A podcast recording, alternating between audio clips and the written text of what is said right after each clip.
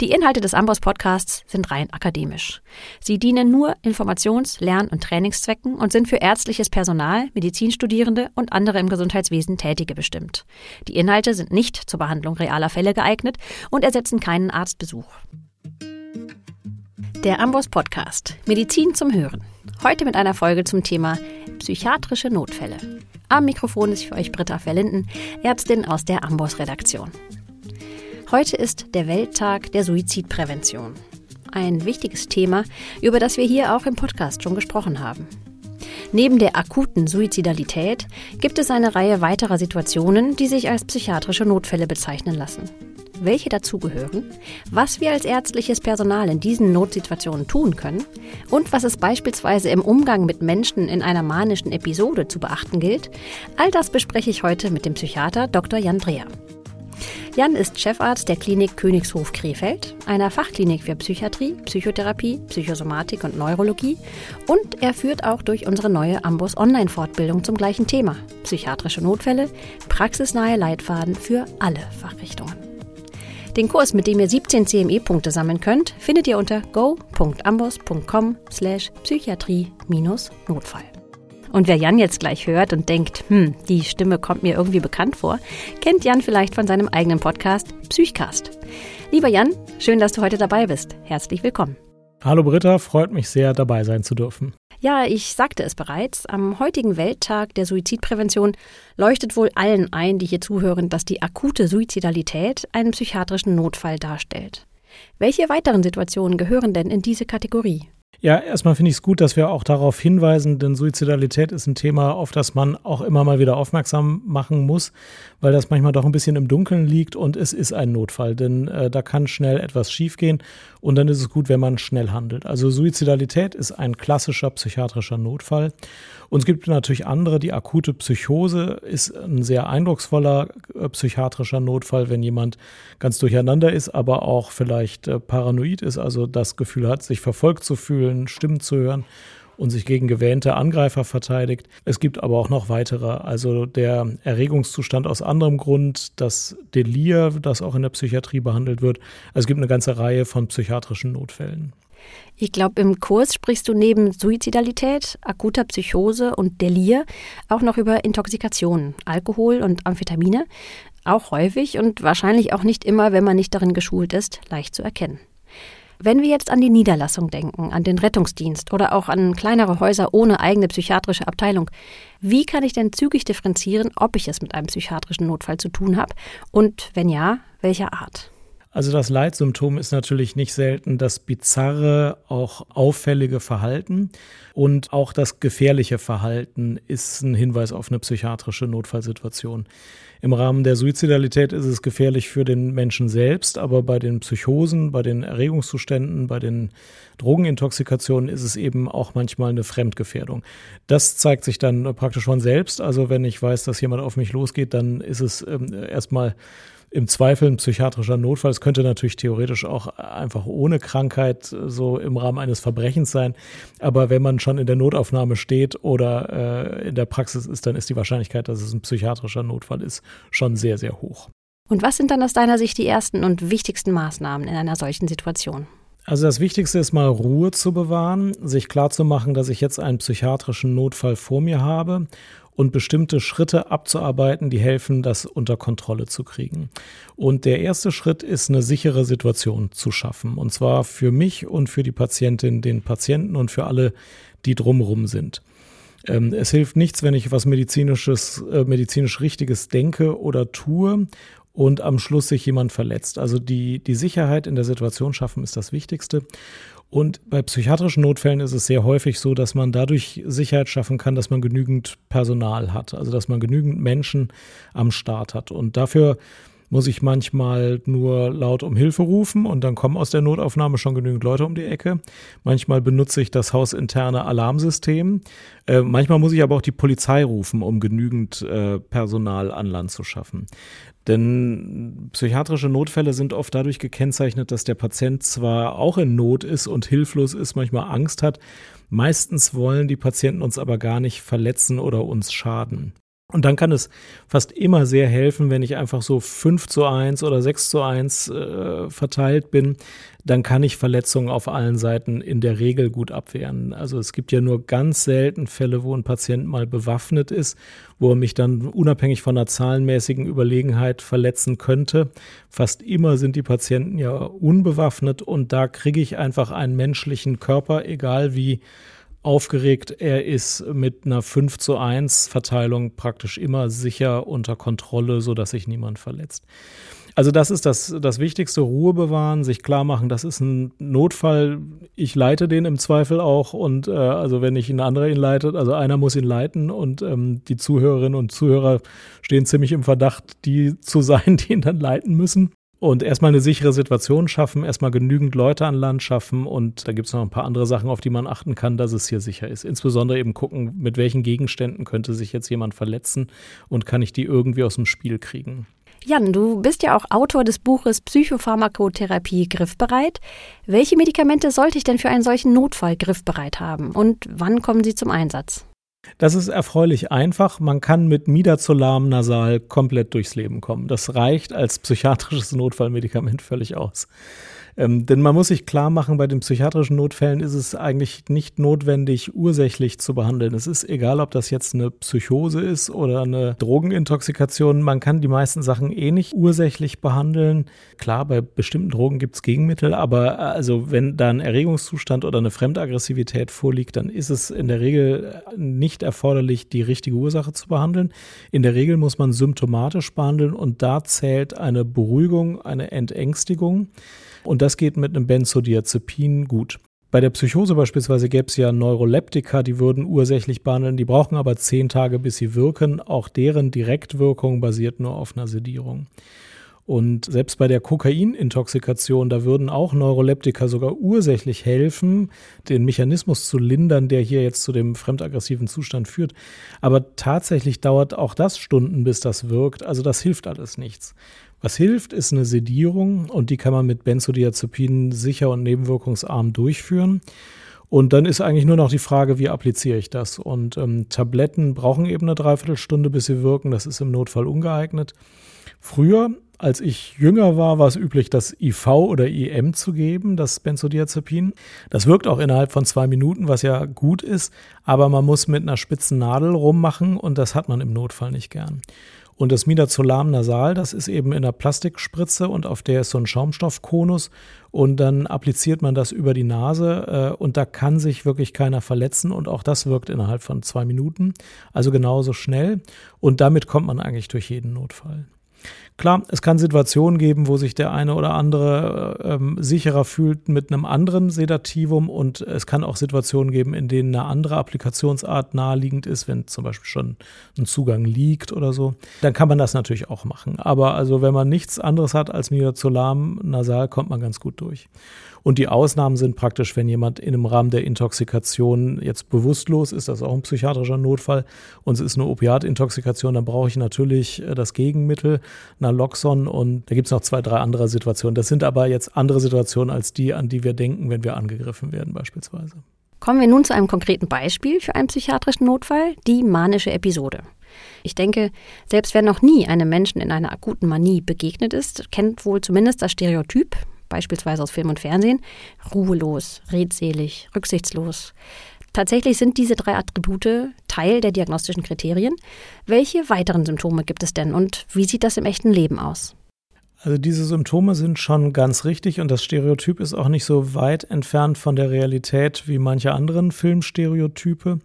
Aber in der Realität ist es noch mehr so, dass die Patienten eigentlich durcheinander und also ungerichtet und ungeordnet sich verhalten, die sind in der Regel nicht wohlgelaunt oder hochgestimmt, wie man immer so sagt. Die sind eher aversiv gereizt und sind auch ähm, teilweise hilflos im Rahmen von Verwirrtheit.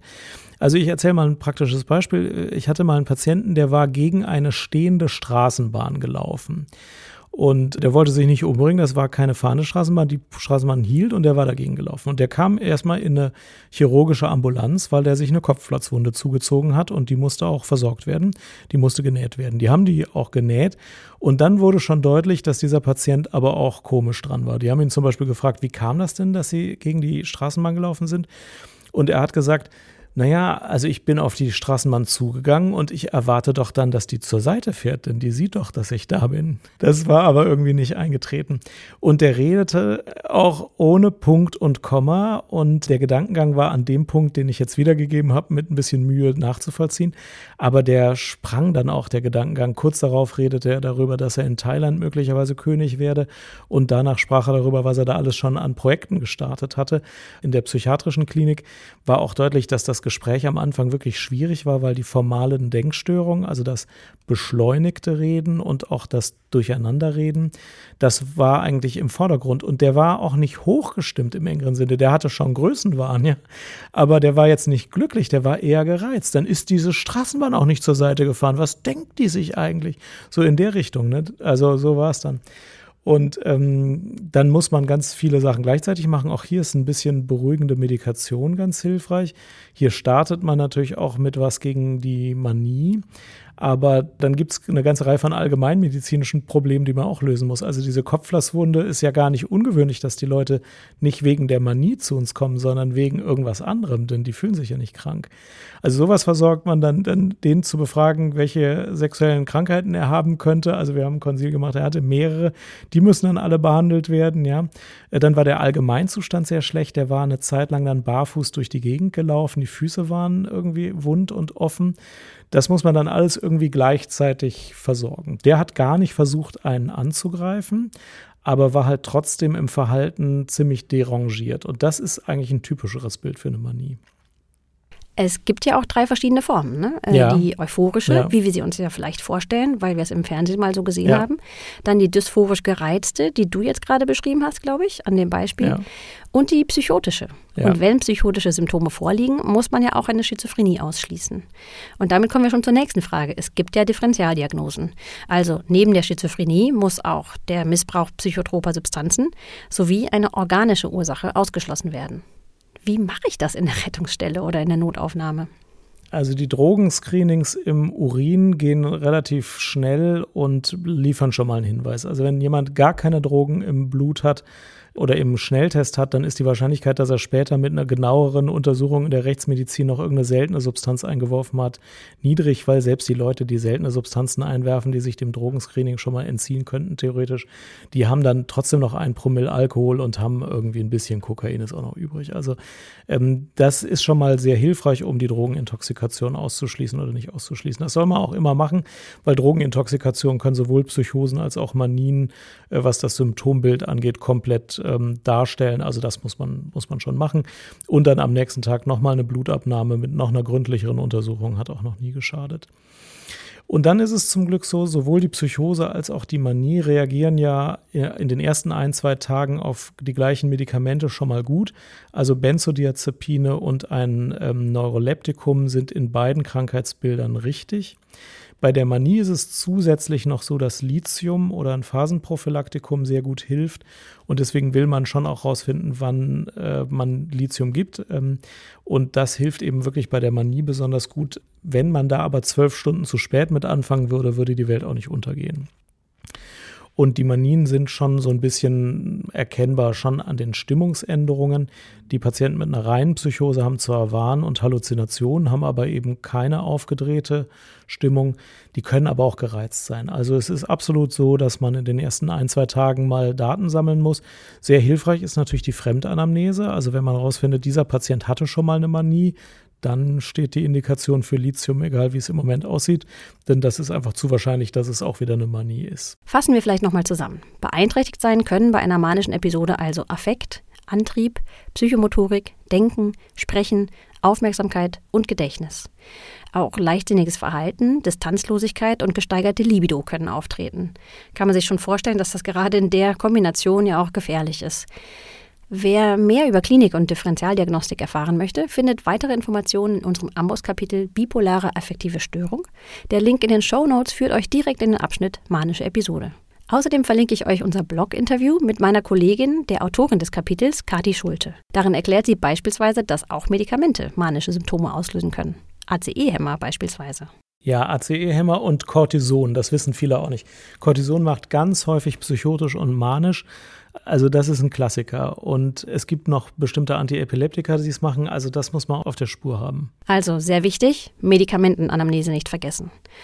Und die Tatsache, du hast es gerade schon angesprochen, dass in der Regel keine Krankheitseinsicht herrscht, macht diese Art der Notfallsituation ja auch zu einer besonderen Herausforderung. Bevor wir dazu kommen, wie wir damit umgehen können, gehen wir vielleicht noch mal einen Schritt zurück. Warum handelt es sich denn überhaupt um einen Notfall? Die Manie ist schon eine Gesundheitsstörung, die das Gehirn irgendwie in Mitleidenschaft zieht. Das Denken ist so durcheinander, dass man sich nicht vorstellen kann, dass das gesund ist. Aber die sozialen Folgen sind oft ganz schnell katastrophal. Patienten, die eine Woche lang manisch waren, können problemlos einen wirtschaftlichen Schaden bei sich selbst von 50.000 Euro anrichten, indem sie das Geld einfach rausschmeißen. Manche kaufen sich den berühmten Sportwagen und fahren damit gegen die Wand. Das ist aber das Seltenere. Das Häufigere ist einfach, dass jeden Tag so 2.000, 3.000 Euro für dies und jenes und alles und nichts und Freunde und so ausgegeben wird und dann werden Lokalrunden geschmissen das Geld kriegt man ja nicht zurück. Bei einem Sportwagen, wenn er nicht gerade kaputt gefahren wird, kann man ja den Kauf rückgängig machen, denn geschäftsfähig ist jemand in der Manie nicht. Ich habe auch, ohne zu übertreiben, schon ein kleineres Flugzeug umgetauscht, das jemand gekauft hatte. Naja, also sowas kriegt man schon hin, aber es fließt viel Geld durch die Gegend und Patientinnen und Patienten mit einer Partnerschaft, ähm, das sexuell enthemmte Verhalten ist auch schon nicht untypisch. Also da muss man schon viel Verständnis als Partner haben, um dann alles zu verzeihen, was so passiert ist. Die sozialen Schäden sind eigentlich der Hauptgrund, warum wir froh sind, wenn die Patienten schon mal überhaupt im Krankenhaus sind, weil dann diese Art von Schäden schon oft unter Kontrolle gebracht ist. Äh, und natürlich versuchen wir auch die Behandlung zu beginnen mit Medikamenten, aber es gibt Patienten, die das in den ersten ein, zwei Tagen ablehnen. Wir versuchen dann sie zu motivieren und manchmal kriegen wir es dann doch hin. Aber die sozialen Schäden kann man schon mal äh, lindern, dadurch, dass jemand ins Krankenhaus aufgenommen wird. Und du hast eben gesagt, die Patienten haben selbst keine Krankheitseinsicht. Die sagen ja nicht, ich bin manisch, sondern die sagen, mir geht's gut, ihr seid alles Spießer, also lebt doch mal so wie ich. Dennoch gibt es manchmal so gemeinsame Anknüpfungspunkte. Zum Beispiel gehört es zur Manie sehr häufig dazu, dass die Patienten gar nicht schlafen oder höchstens zwei Stunden in der Nacht schlafen. Und wenn man das hinkriegt, das als Schlafprobleme zu thematisieren und der Patient sagt, ja, schlafen kann ich wirklich nicht gut, ich meine, ist nicht so schlimm, aber kann nicht so gut schlafen und man sagt, ich könnte Ihnen was geben, was Ihnen hilft zu schlafen und der Patient ist damit einverstanden und man gibt dann eben, naja, 30 Milligramm Diazepam, das hilft auch zum Schlafen, äh, dann hat man natürlich sehr, sehr viel gewonnen. Ne? Und nach zwei, drei Tagen sagen die Patienten auch, nee, mir, ich merke schon, dass das besser ist mit Ihrer Behandlung jetzt hier, machen Sie mal alles, was richtig ist. Und dann startet man oft erst am vierten Tag mit Lithium und kommt aber trotzdem dann irgendwie zum Ziel. Was ich von unserer Kapitelautorin, die ich eben schon erwähnt habe, in diesem Zusammenhang noch gelernt habe, war, wer ruhig und empathisch auftritt, von der Ruhe hast du ja vorhin auch schon gesprochen, hat viel größere Chancen, jemanden in einer akuten manischen Episode zu einer Behandlung zu motivieren. Wir sagten es ja bereits, in der Regel herrscht eben keine Krankheitseinsicht. Wie können wir also, inhaltlich hast du jetzt schon die Schlafstörungen oder Schlafprobleme angesprochen, und wie können wir denn im Umgang mit den Betroffenen noch dafür sorgen, dass sich diese gesehen fühlen und dann auch stationär behandeln lassen, wenn das medizinisch indiziert ist? Ich denke mir immer, dass die Patienten höchstens 5% von dem verstehen, was ich mit Worten sage. Vielleicht liege ich zu niedrig und wenn ich was wiederhole, dann liegt es vielleicht auch mal bei 10% Aber ich glaube, mit den Worten, da erreicht man jemanden, der akut psychotisch oder akut manisch ist, nicht sehr gut.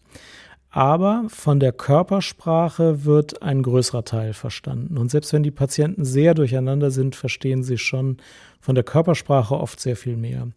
Und der Patient läuft ja schon unruhig durchs Zimmer und ist schon angetrieben, meistens ängstlich, aber jedenfalls nervös und unruhig genug.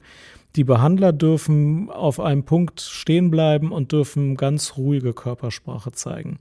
Und solange ich nicht angegriffen werde, kann ich meine Hände unten halten, öffnen, vielleicht die Handflächen nach vorne tun, damit er sieht, dass von mir keine Gefahr ausgeht. Und wenn ich mit einer beruhigenden Stimme spreche, dann ist egal, welche Sachen ich sage, es kann sein, dass sich dann das Gefühl aufbaut, okay, ich bin ja auch ein bisschen durcheinander, zappelig, fahrig im Moment, aber hier, äh, die versuchen mir irgendwie vielleicht zu helfen. Ähm, und das ist, ist auch die Ansprache, die ich meistens wähle, so ganz unspezifisch.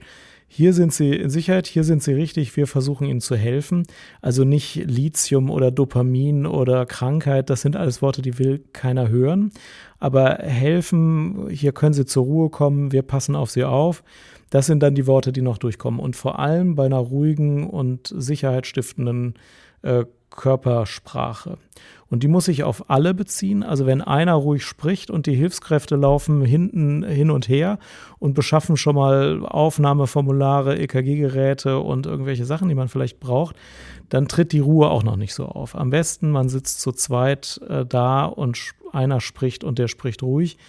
Das kann schon ankommen einfache Sätze, alles Wichtige 17 Mal wiederholen und mit ruhiger Sprache sprechen, das hat sich schon sehr bewährt. Das kann man nicht anders sagen, ja. Nichtsdestotrotz gibt es ja auch die Situation, dass sich die Patientinnen oder Patienten nicht überzeugen lassen. Welche Gesetze und rechtlichen Grundlagen für psychiatrische Notfallsituationen eine Rolle spielen, darauf gehst du ja sehr ausführlich in unserem CMI-Kurs ein. Eine Regelung würde ich hier aber gerne aufgreifen, auch weil du eben schon die Partnerschaft erwähnt hast. Und zwar gilt ja seit Januar das neue Ehegattenvertretungsrecht. Bisher durften sich Eheleute in Deutschland, in vielen anderen Ländern ist das ja anders, ohne eine entsprechende Vollmacht, auch im Notfall, nicht gegenseitig vertreten. Wie ist das heute?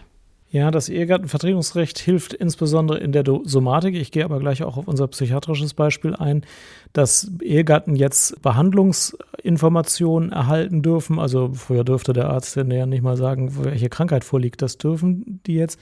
Die Ärztin, der Arzt darf auch Behandlungen besprechen mit dem Ehepartner oder der Ehepartnerin, beispielsweise kleinere Eingriffe oder Medikamente und auch in sowas ist eine Einwilligung möglich, vorausgesetzt der Betroffene ist eben selber nicht mehr in der Lage einzuwilligen, weil er typischerweise in Bewusstlosigkeit ist, so ist das Gesetz gedacht, oder eine Krankheit hat, die dem sehr nahe kommt, sodass er eben krankheitsbedingt gar nicht mehr sich eine Meinung bilden kann zu der Behandlungsnotwendigkeit. Uns dürfen auch bestimmte Maßnahmen ergriffen werden, zum Beispiel Bettgitter oder sowas. Das muss dann noch der Richter oder die Richterin bestätigen und ähm, auch Verträge für Heimunterbringung oder so sind jetzt möglich. In der Psychiatrie ist es so, die Unterbringung auf einer geschlossenen Station wird nicht umfasst vom Ehegattennotvertretungsrecht. Das dachten viele am Anfang, ich auch, weil da steht halt drin, freiheitsentziehende Maßnahmen seien möglich. Aber in der Praxis sieht es jetzt so aus, als würde sich das nur auf sowas wie Bettgitter beziehen, nicht auf eine geschlossene Station. Und es hat sich jetzt hier auch bei uns praktisch gezeigt, die Richter bestätigen das nicht. Das geht nur mit einer Vorsorgevollmacht oder einer Betreuung oder ähm, einem Psych-KG.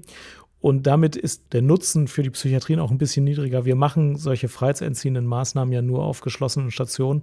Und wenn wir eh schon eine rechtliche Grundlage brauchen, die eher komplexer ist, also jetzt eine Betreuungsunterbringung oder ein PsychKG, dann, wenn wir die schon haben, dann werden wir auch die weiteren Maßnahmen auf dieser Rechtsgrundlage machen. Aber also das Gespräch über die Behandlung und die Einwilligung in bestimmte Dinge und so, das geht natürlich auch in der Psychiatrie schon mal. Wer das nochmal nachlesen möchte, findet diese Informationen auch im Amos-Kapitel, dem entsprechenden, und zwar in Betreuung und Zwangsmaßnahmen, das ich ebenfalls in den Shownotes verlinken werde. Und natürlich in der Online-Fortbildung mit Jan unter go.ambos.com slash Psychiatrie-Notfall. Ja, schließen wir vielleicht das Beispiel der Manie als Notfallsituation an dieser Stelle einmal ab. Natürlich geht es dann weiter mit der entsprechenden Einleitung an der Phasenprophylaxe etc. Aber nochmal zum Stichwort Online-Fortbildung. Möchtest du uns zum Abschluss vielleicht noch einen Ausblick auf diesen Kurs geben? Auf welche Situationen kann man sich damit vorbereiten? An wen richtet sich der Kurs? Also der Kurs ist jetzt nicht nur für Psychiaterinnen und Psychiater gedacht, sondern im medizinischen System haben wir diese Art von Notfällen ja überall. Äh, das ist in den Notaufnahmen häufig, im Rettungsdienst häufig und auch in der ganz normalen Hausarztsprechstunde gibt es immer wieder psychiatrische Notfälle. Das ist einfach so. Und ähm, man muss mit denen umgehen können. Ähm, die meisten sind auch nicht so kompliziert und vor allem die Maßnahmen, die man in den ersten Minuten ergreifen kann, damit keinem was passiert, die sind alle eigentlich nicht so kompliziert und gehören zu dem, was man als Ärztin, was man als Arzt ruhig kennen sollte, denn dann sind von den möglichen Gefahren oder Schrecken im Arztberuf also schon mal wieder einzelne weniger da. Und wir versuchen in dem Kurs zu vermitteln, was wirklich in den Notfällen ganz grundsätzlich hilft, Wir gehen auf die häufigsten Notfalltypen ein und sagen, was da nochmal speziell hilft und versuchen zu äh, vermitteln, wie man sicher auch durch solche Situationen durchkommt. Dass sich keiner verletzt, dass man das medizinisch Richtige tut und dass man die Situation in die medizinischen Gleise bringt, auf denen es dann wieder geordnet läuft. Denn vorbereitet, das ist wie bei der Reanimation, die kann man auch üben. Und wenn man die dreimal geübt hat und dann die erste echte hat, dann ist man so dankbar über die Übung, weil es läuft dann ja sehr ähnlich. Ja? Und das ist bei psychiatrischen Notfällen gar nicht so anders. Man kann die vorher durchdenken, man kann auch die üben und man kann sich darauf vorbereiten und dann wendet man das an und dann funktioniert auch das. Wunderbar, das ist wirklich eine sehr versöhnliche Take-Home-Message, finde ich. Psychiatrische Notfälle sind auch medizinische Notfälle, die sich trainieren lassen. Das ist mit Sicherheit eine gute Nachricht. Wir haben festgestellt, wer zu uns in den Podcast kommt, hat oft aus eigener jahrzehntelanger Erfahrung ein paar wichtige Erkenntnisse, die sie gerne als praktische Tipps teilen würden. Nennen wir es vielleicht Life-Hacks. Jan, hast du sowas für unsere Zuhörenden? Im Notfall, um mal davon einen auszuwählen, ist es ganz gut, sich selbst bewusst zu machen, das ist ein medizinischer Notfall und ich leite ihn. Ähm, das kennen wir ja aus anderen medizinischen Situationen, auch vor allem aus anderen Notfällen. Einer leitet den Notfall, oft der erfahrenste, und der handelt in so einer Situation dann anders, als wenn er nur daneben steht. Der strukturiert ja, wie wir jetzt alle durch diesen Notfall kommen. Und bei Notfällen hat man manchmal so das Gefühl, wir werden jetzt als Gruppe irgendwie angegriffen und müssen uns irgendwie als Gruppe verteidigen. Aber einer muss die Verantwortung übernehmen. Und äh, wenn das nicht offensichtlich schon ein anderer getan hat, dann bin ich das oder bist du das. Und wenn man dann durch diesen Notfall leitet und erstmal guckt, wie viel Sicherheit haben wir schon, wie können wir schnell mehr Sicherheit erreichen, ich spreche mit der Patientin, dem Patienten und ich ergreife jetzt die Maßnahmen oder versuche die Maßnahmen in die Tat zu setzen, die hier helfen, dann hat man viel gewonnen. Also man darf nicht sich als Gruppe wahrnehmen. Einer muss auch einen psychiatrischen Notfall leiten. Und sobald das geschieht, kommt man oft vorwärts, zumindest in Richtung Sicherheit und äh, meistens auch in Richtung des Behandlungsbeginns. Aber Sicherheit reicht ja schon aus. Und Mindset ist, wenn sich keiner verletzt, ist alles gut gegangen. Also mehr muss man im psychiatrischen Notfall nicht machen.